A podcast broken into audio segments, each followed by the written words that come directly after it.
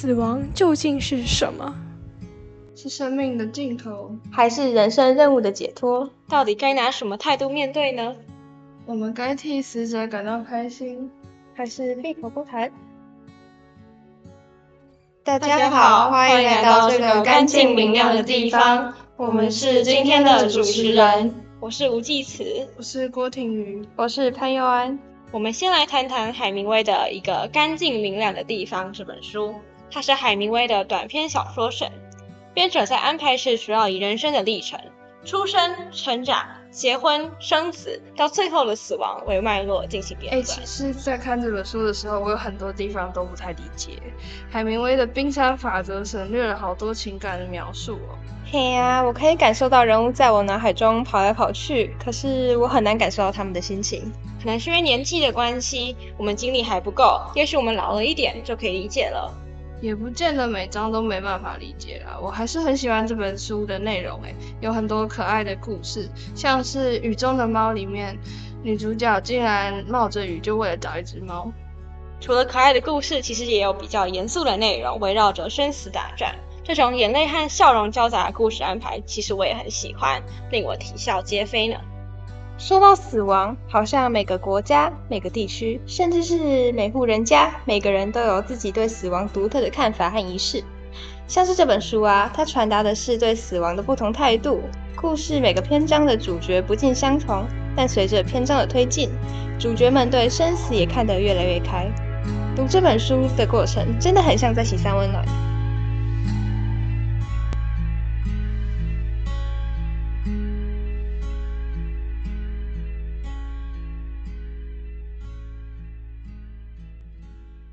在本书的第一篇《印第安人的领地》中，主角尼克表现出强烈的“我也希望我永远也不要死”的恐慌。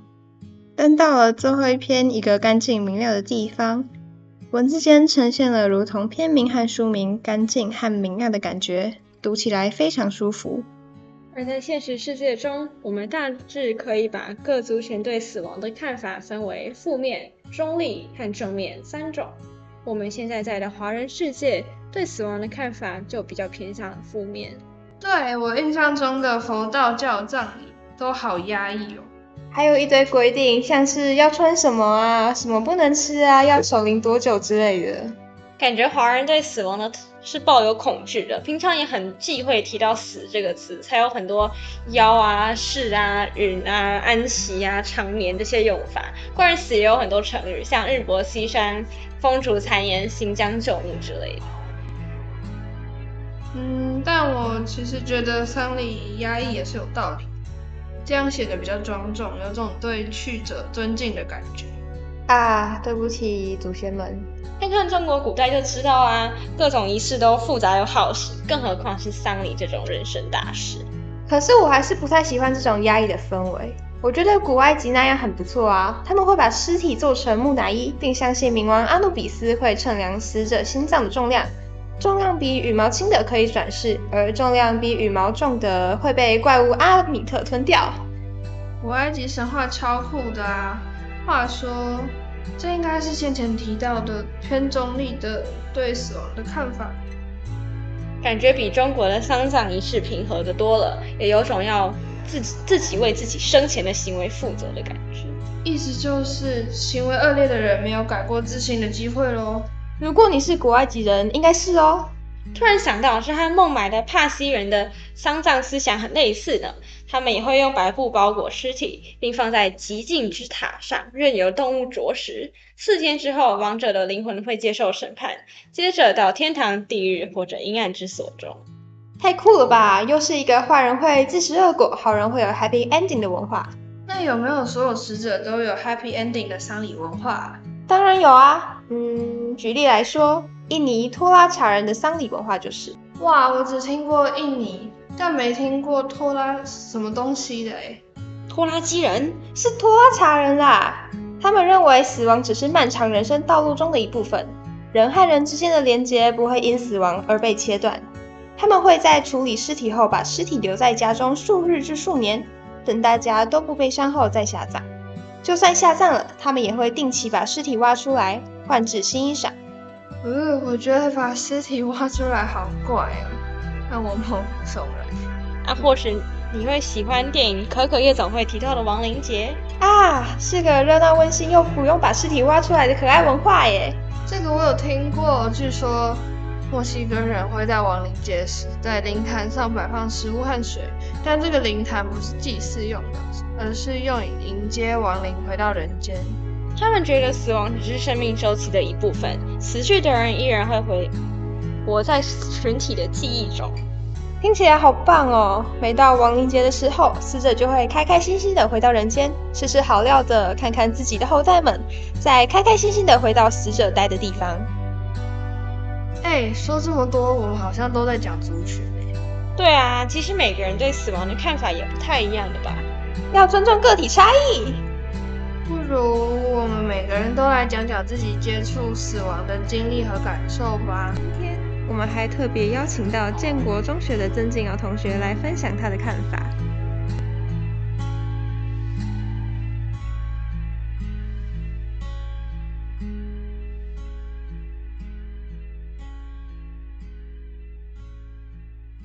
Hello，大家好，我是吴继慈。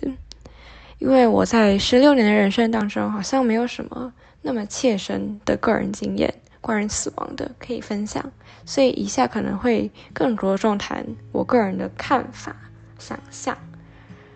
我目前认为呢，对于死亡的恐惧大致上是可以分成两种的。第一种是对于结束的恐惧，我这里的结束是包括结束对于已拥有事物的拥有权这件事情。以及结束对于未拥有的事物的追求，两件事的结束。第二种的话是对于未知的恐惧，因为不知道死后的世界而感到恐惧，不知道会发生什么，不知道会遇见什么，不知道会以什么形态存留在这个不知道长什么样子的世界上而感到恐惧。目前来看，我对于两种恐惧都不那么的深刻。就第一种来说，我目前没有对什么事物那么留恋、那么执迷执着，倒会害怕我会失去它。那对于某个事物的想要欲望，好像也没有那么强烈到我会因为害怕无法实现它，因为死亡害我无法实现它而感到恐惧。第二种的话，我认为死后的世界是没什么好探讨的。我们不知道死后的世界长什么样子，而且死后世界也许根本不存在。毕竟我比较倾向生物学的观点，就是死亡是生命迹象的终止，是细胞停止运作的一个自然界的现象而已，而非宗教性的魂魄离体。总结来说，我目前对于死亡态度是比较消极、比较无感的。也许是因为年纪，因为阅历，因为经历，我对于死亡并没有那么强烈的情感和感受。也许在日后长大了之后，才能够因为一些事件、经验而有更多的体悟。以上，谢谢大家。Hello，大家好，我是郭婷瑜。我今好，我要讲的是我小四的时候。他们过世的的经历，我觉得那时候死亡给我感觉就是很安静的一件事情，就是现在回想起来，就是一张一张的照片那样子，然后都是定格的，没有声音的，几个。特别有印象的画面，第一个就是那个仪器最后停止的时候的那个那个直线，其实不会很吵，其实对，就是整间是整个病房是安静的，然后只有仪器的声音。然后第二个是那个时候要穿，要帮呃要帮死者穿鞋子。就是祝他一路好走，然后我记得我那时候也是很讲不出来，就默默的穿鞋，然后也不敢要大声的对死者说一路好走，但是我没有讲。然后第三个是那时候坐阿姨的车子回家的时候，然后呢是一路上都大家都非常的安静，然后那时候已经是晚上了。我们那天从白天，然后一路这样，然后到宣布死亡，最后晚上回家的时候，然后我在坐在车子上，然后我才突然想到，我今天一整天我都没有吃东西，但是我完全吃不下，然后也不会觉得不舒服，就是很平静的状态，对，然后。其实哭的时候，好像也不会到大哭，就是静念掉眼泪这样。嗯，差不多就是这样。大家好，我是潘友安，我现在要来和大家分享我对丧葬礼还有死亡的看法。印象中，我曾参加过两次丧葬礼，一次是五年级时奶奶过世。另外一次则是我国九的时候，外婆过世。因为我爸妈两边的宗教信仰不一样，所以两次的丧葬礼也有不同的特色。记得小五那一次奶奶过世，爸爸那边信仰的是佛道教，所以那时候的丧礼就是我觉得办得很盛大、很张扬。我记得有个红地毯，然后那天因为下雨，所以地毯是湿的。我们需要跪在地毯上好几个小时，前面会有人念着经文，我们手上会捧，也会捧着一本经文。我们要负责哭或是负责念，然后跪在奶奶的照片前面。当天好像也有请人来哭吧，还是没有？我其实。也不是很记得，我只是觉得整个画面好杂乱、好吵，我不喜欢那个地方。还有火化当天回来之后，我们要吃午餐，那天的人也很多，其他人都可以坐着吃饭，但是只有我们这一桌要站着。哦，还有一个让我很不理解的地方是，我不知道为什么。在送走奶奶的时候，爷爷他不能一起来跪在奶奶前面。那时候我们其他人都在哭，都跪着，但是只有爷爷抱着衣服在家里晾。为什么连送自己心爱的人最后一程也不行呢？总之，我个人没有很喜欢佛道教的这种丧葬文化。九年级的那一次，外婆的过世，外婆过世，我妈妈那边的信仰是基督宗教。我觉得那天的气氛其实蛮好的，牧师在前面念着祈祷文，祝福死者一切安好，而台下的人。当然也会哭，但是是安静的、默默的流泪。有些人会手牵着手，有些人会抱着。我觉得那个画面很温馨。我并没有在说佛道教和基督宗教的丧葬礼仪式哪个比较好，但是以我个人来看的话，我喜欢基督宗教的，因为我觉得死者他都已经走了，那我们。过度的悲伤，或者是甚至是假哭，对死者，我觉得也没有很好。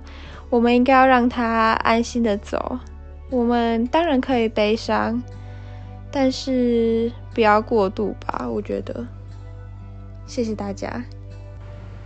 大家好，我是建中人社版的曾静瑶。我自认自己在日常生活中是个蛮冷酷的人。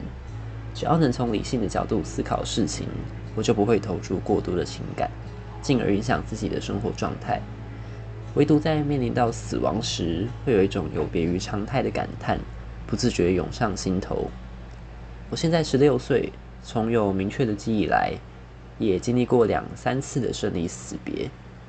纵使是见面机会很少的远房亲戚过世，传统的追悼仪式也总使我对身旁的家人有种突如其来的珍惜。另外，我也曾有一位工作上认识的朋友，疫情期间因为施打疫苗的缘故，就不幸离开世界了。他在生前一直是我非常敬重的一位长辈。过世后，他的家人选择以花葬的形式，使他的生命得以回归大自然。我觉得这样的做法很符合那位朋友的个性。每次搭公车到阳明山上的花葬园区探望他时，总有一种啊，真是无拘无束，真是洒脱的感觉。人的生命说实在，其实脆弱无比。生命当中的所作所为、所坚持的价值，才是一个人能否被记得、被悼念的依据。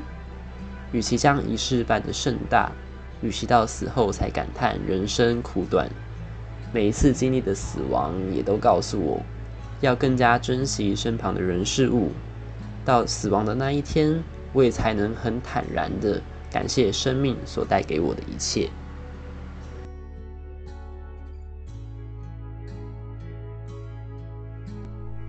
虽然我刚刚说我看不太懂一个干净明亮的地方，但如果你正经历着死亡的苦痛，或是烦恼死亡的真谛究竟是什么，或许看看这本书能让你好过一点哦。死亡是我们每个人都要面对的一道关卡。如果你闲来无事，也可以翻翻这本书。哎呀，总之只要你是人，看就对了啦。不管你遭遇了什么，这本书一定能给予你慰藉。如果阅读完后你有任何的想法，欢迎私信我们的班级 Instagram 账号和我们讨论哦。请直接在 IG 搜寻 HSNU 一五八四。那今天的分享和讨论就到这边结束喽。谢谢你的聆听，祝你有个美好的一天。